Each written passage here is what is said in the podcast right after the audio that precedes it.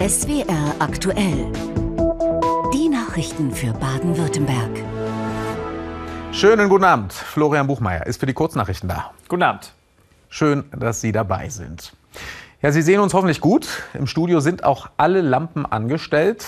Von so viel Licht kann die Briefzustellerin nur träumen. Da, wo sie arbeitet, Sie sehen es gleich im Landkreis Lörrach, da ist es nämlich zappenduster.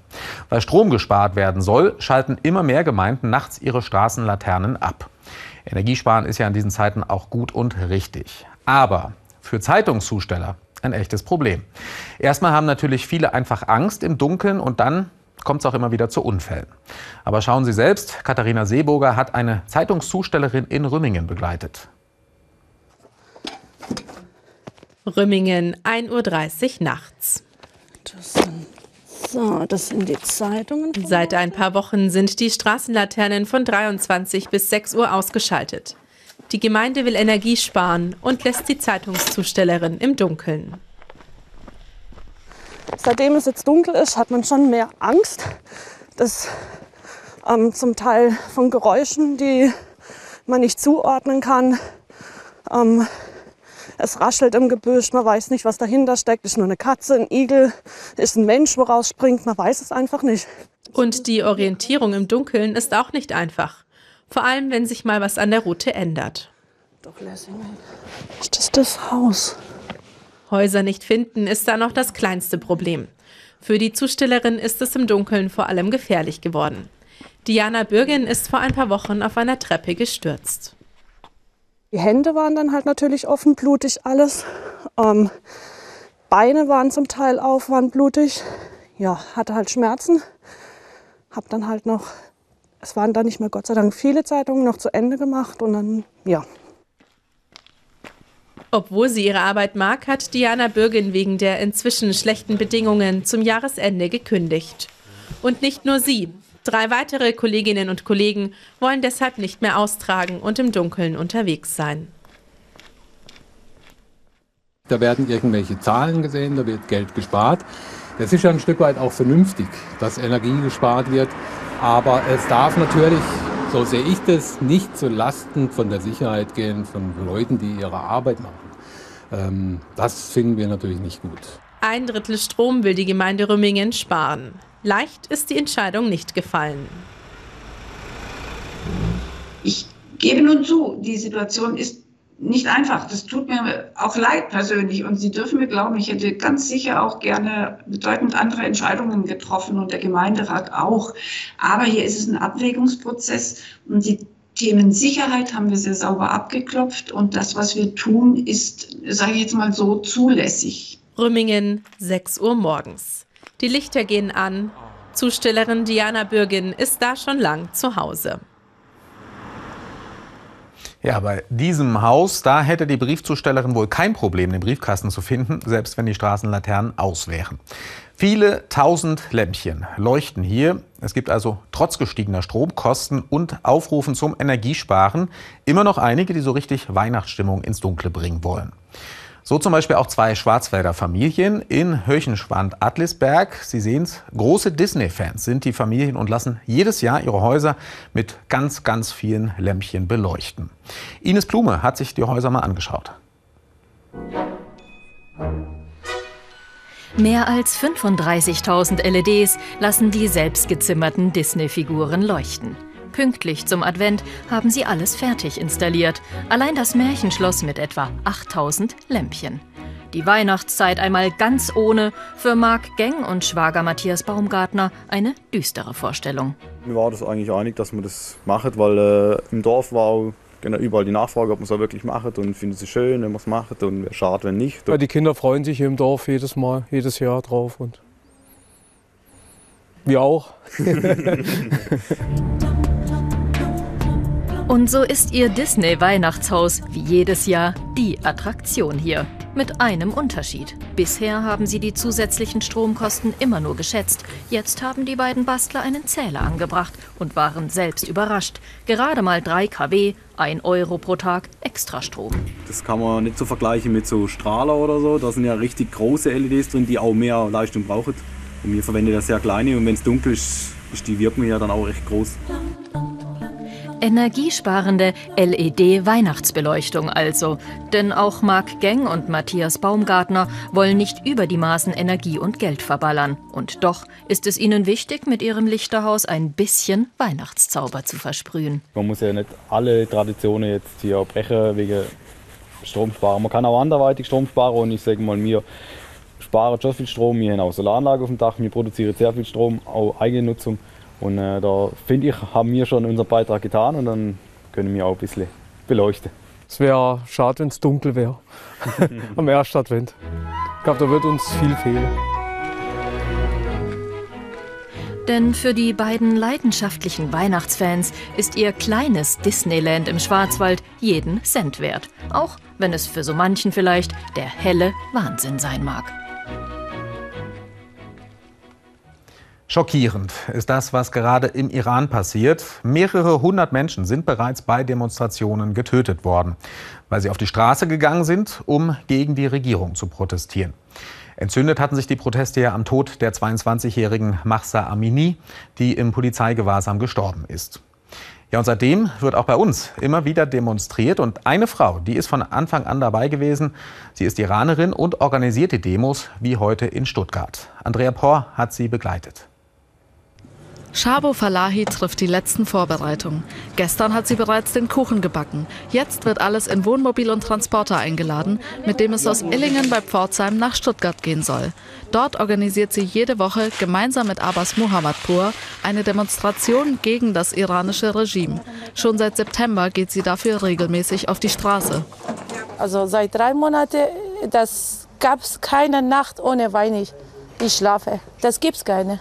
Natürlich, man hat Stress und Sorge. Dann geht es auf nach Stuttgart.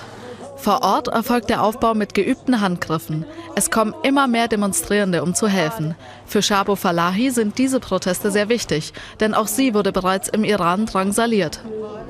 Jede Woche zwei, dreimal mit meinem Schwiegervater muss ich zum Geheimpolizei gehen, ohne was, ohne Grund, ohne nichts. Das Regime müsse gestürzt werden. So würden das alle hier sehen. Bereits seit Jahren setzt sich dafür auch Mohammadpur, der Gründer der Gruppe Freiheit und Gleichheit ein. Die iranische Volk sind auf der Straße und kämpfen und wir haben Demonstrationen für Unterstützen Revolution im Iran. Genau zu dieser Unterstützung sind heute in Stuttgart laut Polizeiangaben rund 90 Demonstrierende zusammengekommen. Unsere Menschen sterben gerade auf den Straßen ähm, und von, bei mir sind Familie und Freunde betroffen und deswegen stehe ich heute hier. Die Kundgebungen in Stuttgart können negative Folgen haben für Familie und Freunde im Iran. Das befürchten die Demonstrierenden hier. Das kann jede Minute passieren, also meiner Familie was passiert oder meine Schwiegerfamilien. Aber ich mache trotzdem weiter. Ich mache nicht Stopp. Denn sie hofft, etwas bewirken zu können. So wird sie gemeinsam mit den anderen die nächsten Wochen immer wieder auf die Straße gehen gegen die Ungerechtigkeiten des iranischen Regimes. Lange ist es nicht mehr hin bis Weihnachten und dann steht ja vielleicht auch bei Ihnen zu Hause sowas hier auf dem Tisch.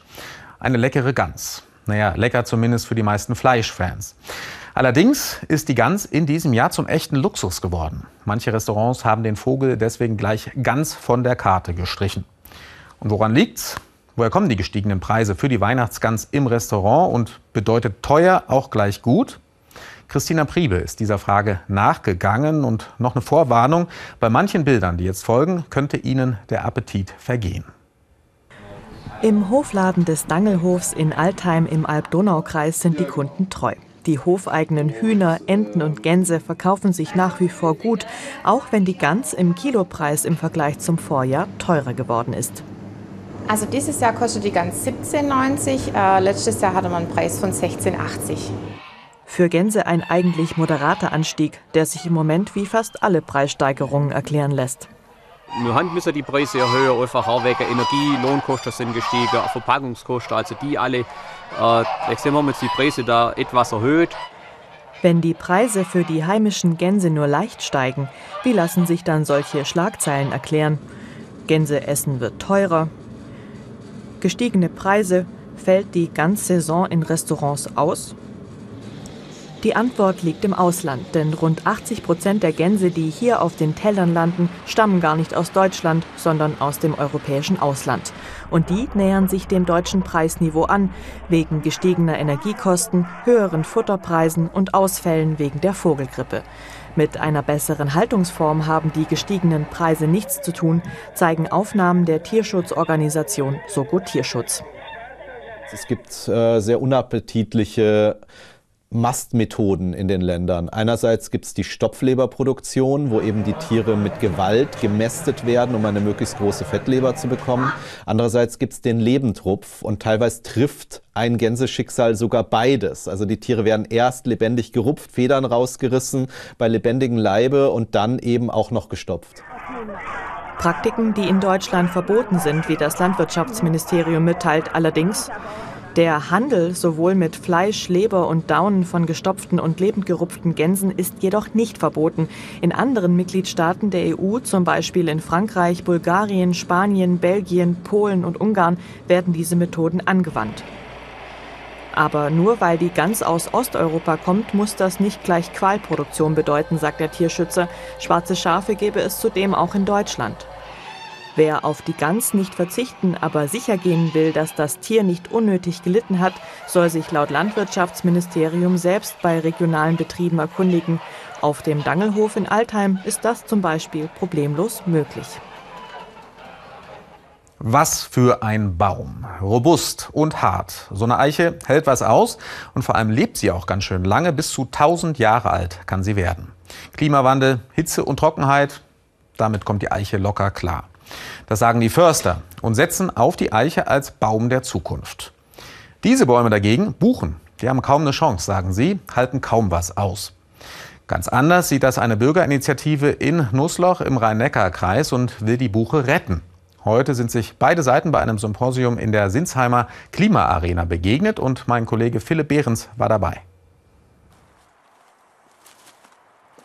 Rund 50 Prozent der Bäume im Kraichgau sind Buchen. Aber im Gegensatz zu Eichen haben Buchen besonders unter den Hitzesommern der vergangenen Jahre gelitten, hat Förster Philipp Schwegler beobachtet und sieht eher in der Eiche den Baum der Zukunft.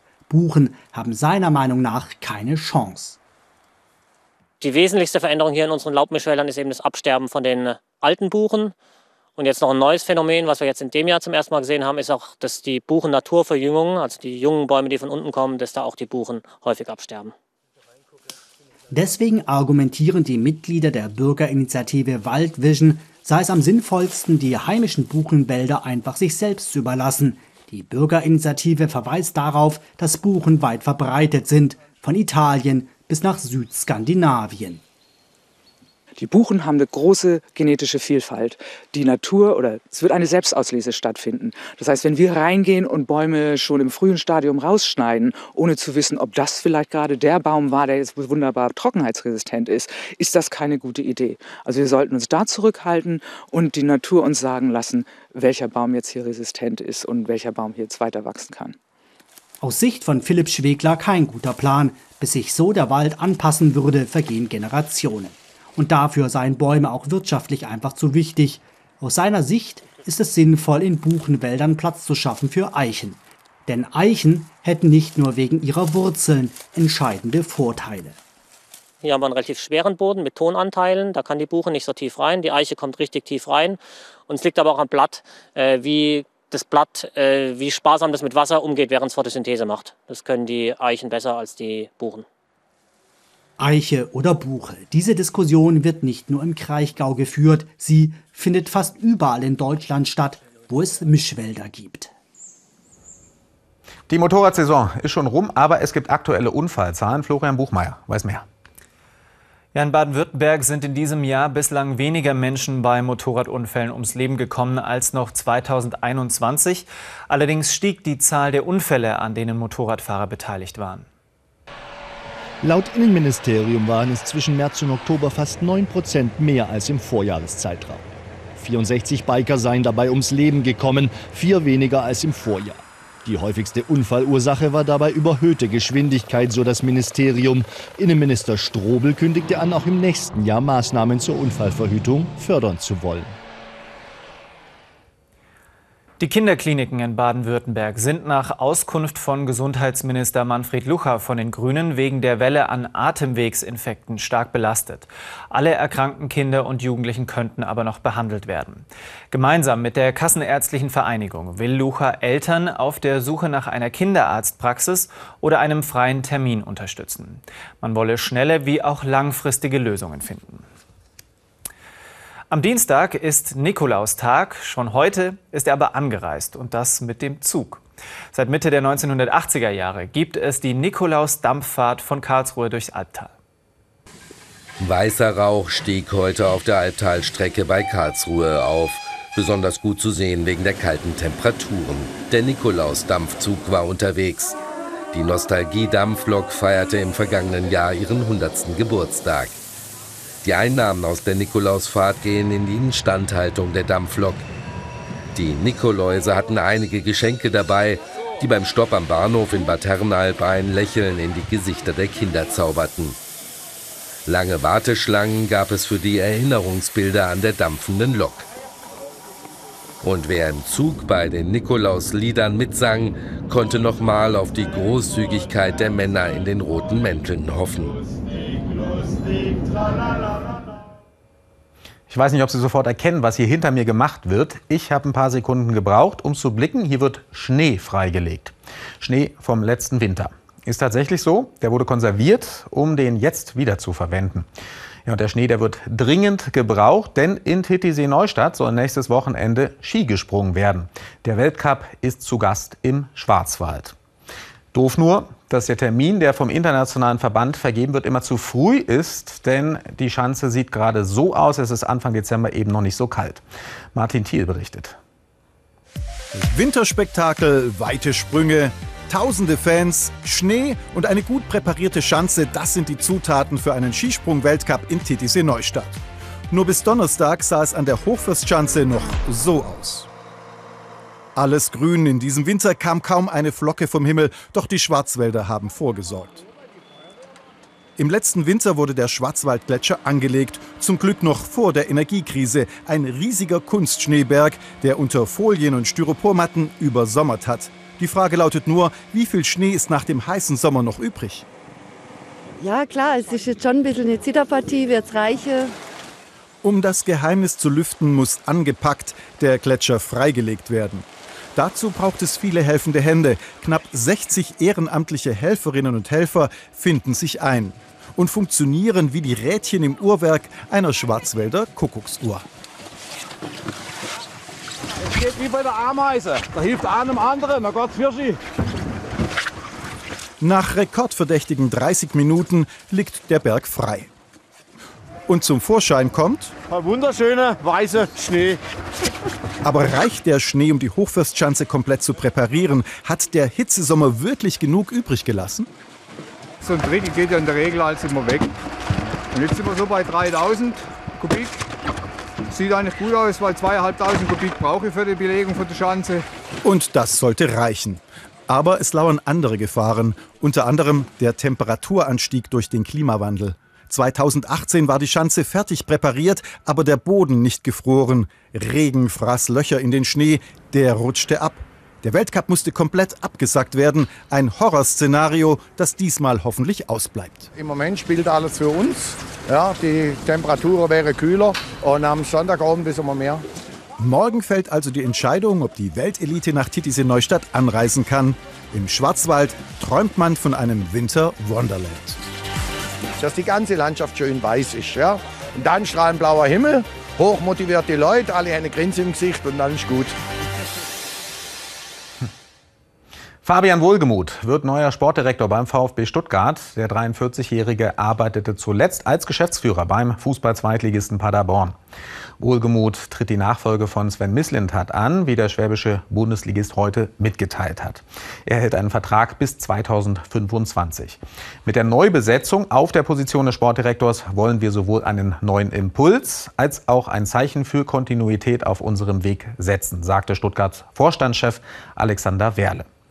Weitere Sportmeldungen des Tages jetzt zusammengefasst in unserem Sport kompakt. Strahlemann Roman Rees ganz rechts, der 29-jährige Biathlet vom Skiverein Schau ins Land hat auch allen Grund dazu. Zum zweiten Mal in seiner Karriere feiert er bei einem Weltcup einen Podestplatz. Im 10 Kilometer Sprint im finnischen Kontiolahti wurde der Schwarzwälder mit einem fehlerfreien Schießen Dritter. Im Ziel fehlten Rees nur 28,8 Sekunden auf den norwegischen Tagessieger Johannes Tinjes Bö. Benedikt Doll von der Skizunft Breitnau belegte Rang 11. Winterzauber auch im norwegischen Lillehammer. Beste Bedingungen für die nordischen Kombinierer. Beim Skispringen von der Normalschanze zeigte Manuel Feist aus Bayersbronn einen soliden Flug auf 93 Meter. Und beim anschließenden 10 Kilometer Langlauf legte der 29-Jährige nochmal einen Gang zu. Immer vorne mit dabei schaffte er es am Ende auf Platz 5. Sieger wurde der Norweger Oftebrull. Ebenfalls in Lillehammer das Skispringen der Frauen, wo Anna Rupprecht aus Degenfeld einen Superwettkampf absolvierte und am Ende auf Rang 10 landete. Teamkollegin Katharina Althaus gewann den Weltcup von der Normalschanze.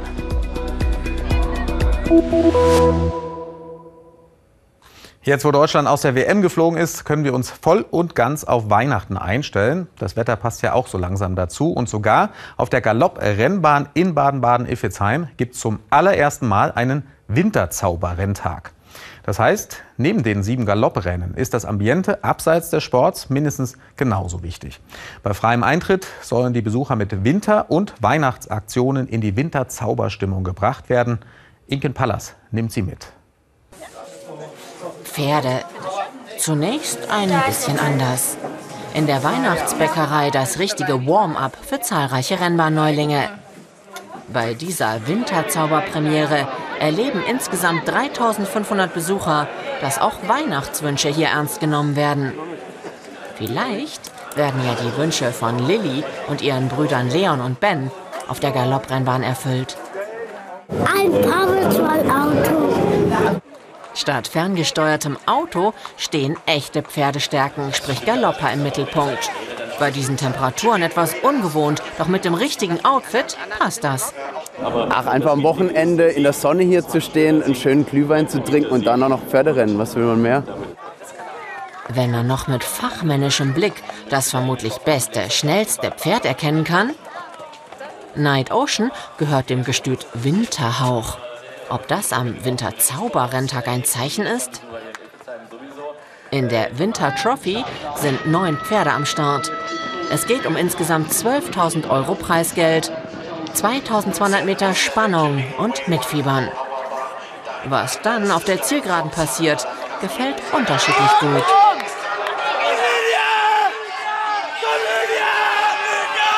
Als Außenseiterin sportet Stute Lydia mit Jockey Arbig allen Favoriten davon, gewinnt die Winter Trophy. Für Lydias Besitzerstall Grafenberg ein erfolgreicher Renntag. Und auch die Besucher hatten Spaß an dieser Winterzauberpremiere. Bis zum Frühjahrsmeeting gilt hier nun Rennbahn, Winterschlaf. Und zum Schluss feiern wir noch ein bisschen Geburtstag. Nicht irgendein, sondern den 113. Geburtstag von Charlotte Kretschmann. Sie haben richtig gehört, Frau Kretschmann, die übrigens nicht verwandt ist mit einem bekannten Ministerpräsidenten, wird heute 113 Jahre alt. Sie ist damit die älteste Bürgerin des Landes. Joachim auch durfte bei den Vorbereitungen dabei sein. Zum eigentlichen Geburtstagskaffee heute waren nur Familienmitglieder geladen. Da kann Charlotte Kretschmann wirklich keine Ausnahme machen. Was zieht man an zu einem 113. Geburtstag? Schwierig. Das ist sehr sommerlich. Ja, das hängen wir auch dazu. Klassisch schwarz. Nee, nee. Schwarz besser nicht, ja. Nee. Bevormundung ist nicht bei Frau Kretschmann. Sie entscheidet selbstbewusst und modebewusst. Ich war sehr eitel, ich bin sehr verwöhnt worden von meinen Eltern. Meine Mutter hat mir alle Kleidchen genäht und hat sich Schnittmuster gekauft. Ich habe immer das Neueste, das Schickeste gehabt und das mache ich auch weiter so. Breslau, 3. Dezember 1909. Charlotte Kretschmann erblickt das Licht einer Welt, die heute kaum vorstellbar ist. Es beginnt mit einer behüteten Kindheit, Als sportliche junge Frau verliebt sie sich in einen sportlichen jungen Mann. Die beiden heiraten, aber dann bricht der Zweite Weltkrieg aus. Er muss in den Krieg, sie flieht mit den Eltern nach Westen. Wie durch ein Wunder überleben beide, gründen in Stuttgart eine kleine Familie. Jetzt hat Charlotte Kretschmann sie alle überlebt. Heute lebt sie in einem Seniorenheim in Kirchheim unter Teck. Ihre Enkel kümmern sich um sie, zum Beispiel, wenn sie mal wieder was auf ihrem Instagram-Account posten will. Hallo zusammen, heute ist der SWR 3 da. Ähm, wir machen ein neues Video von der Oma.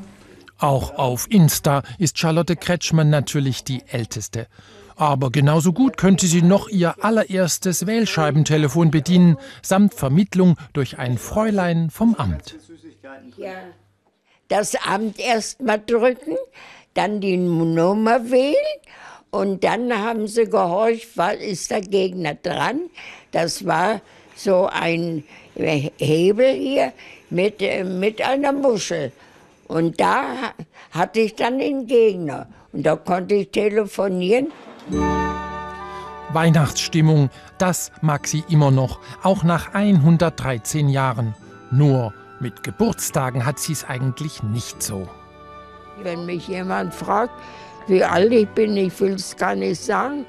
Ich sage, ich will meinen Geburtstag übergehen. Ich will gar nichts davon wissen.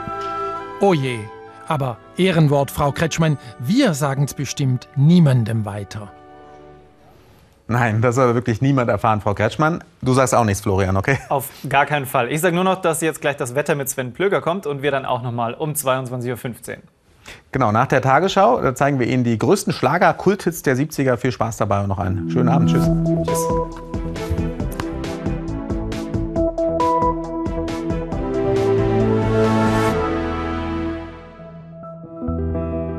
Das Wetter wird Ihnen präsentiert von Zabler Hochzeitnudeln. Schönen guten Abend, ich begrüße Sie hier zu Ihrem Wetter für Baden-Württemberg und das ist derzeit geprägt von trübem Einheitsgrau, aber auch der Situation, dass hohe Berge, Schwarzwald, ein bisschen drüber ragen und da dann oft die Sonne scheint. Und dann, wenn man zum Beispiel wie Daniel Hanselmann gerne früh aufsteht und gerne fotografiert, dann kommt sowas dabei raus. Sonnenaufgang auf dem Kandel, fotografiert in Richtung Südosten. Wenn Sie da nach hinten ganz sauber schauen, dann haben Sie 150 Kilometer Blickferne bis in die Alpen hinein. Also ganz andere Situation als bei dem vielen Nebel unten. Wir gucken als nächstes auf den 15-Tage-Trend. Temperaturen werden wieder ein bisschen steigen. Das ist Freiburg. Morgen nochmal am zweiten Advent um die 2 Grad und danach geht es auf 4, 5 Grad hoch, vielleicht auch auf die 6. Das heißt, es kommt mildere Luft. Und das ist auch ein wichtiges Thema für den morgigen Nachmittag. Zunächst kommt aber mal die Nacht dran. Gerade der Schwarzwald, Teile des Allgäus gucken ein bisschen raus, sonst ist es meist trüb und die Temperaturen morgen früh liegen zwischen minus 4 und plus einem Grad. Morgen der Vormittag dann ebenfalls trüb. Das Rausgucken der Berge wird weniger, weil von Süden am Nachmittag immer häufiger Wolken reindrücken und da fällt dann auch häufiger Regen. Denn in der Höhe von etwa 1500 Meter geht das Thermometer hoch auf 4, 5, 6 Grad plus. Aber am Abend und in der Nacht zum Montag ist es dann örtlich mit Abkühlung möglich, dass es zumindest hier und da gefrierenden Regen geben kann. Also hier entsprechend vorsichtig sein. Die Tagestemperaturen im Flachland liegen bei einem bis fünf Grad und der Wind, der kommt meist aus nordöstlicher Richtung oder ist sehr schwach aus unterschiedlichen Richtungen. Die nächsten Tage bei uns, gerade am Montag nochmal häufiger Regen, Schneefallgrenze 600, 700 Meter, danach häufiger nass, aber ab und zu scheint zwischendurch auch die Sonne und es wird wie gesagt etwas milder als zuletzt. Tschüss.